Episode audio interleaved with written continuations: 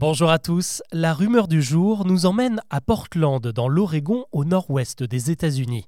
Nous sommes en 1980 et cette année-là, l'inquiétude monte dans les couloirs des lycées du coin.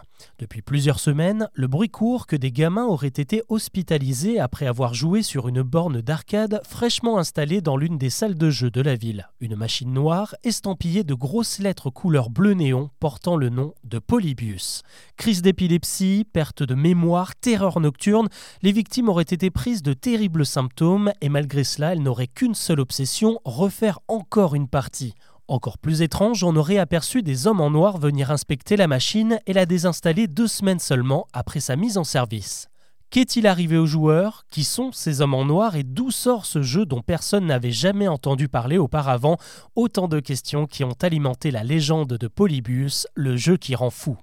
La théorie la plus répandue veut que Polybius ait été conçu pour une vaste expérience sur la manipulation mentale. Au travers de ses différents niveaux, le jeu ferait passer des messages subliminaux qui agiraient sur le cerveau comme une drogue, les victimes devenant d'abord accros avant de subir une sorte d'overdose, le tout imaginé par les experts en neurologie de la CIA, probablement pour développer une arme à destination de la jeunesse soviétique. Alors si ce scénario vous donne l'impression d'être dans un film de Spielberg ou dans Stranger Things, eh bien vous n'avez pas tort, car tout ce que je viens de vous raconter est né de l'imagination des internautes dans les années 2000, ce qui fait de Polybius l'une des premières légendes urbaines nées sur le net. Et comme tous les mythes, cette histoire s'est nourrie de plusieurs faits bien réels.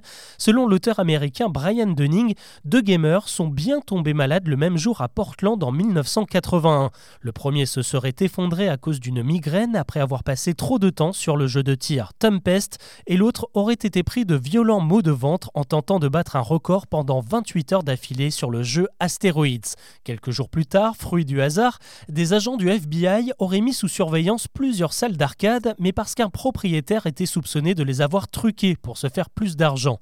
Toutes ces anecdotes ont fini par remonter sur Internet plusieurs décennies plus tard jusqu'au propriétaire d'un site dédié aux anciens jeux d'arcade. Pour attirer du trafic, il aurait créé une fiche dédiée à un jeu inconnu nommé Polybius et aurait commencé à propager la rumeur.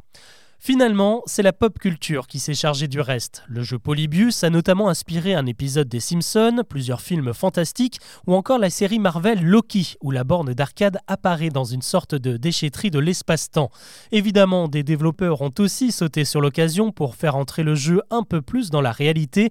Un jeu PC est sorti en 2007, puis une version dix ans plus tard disponible sur PlayStation 4. Pour faire le buzz, son créateur a d'ailleurs affirmé avoir joué à la véritable borne d'arcade Polybius, un jeu qui n'a pourtant jamais existé.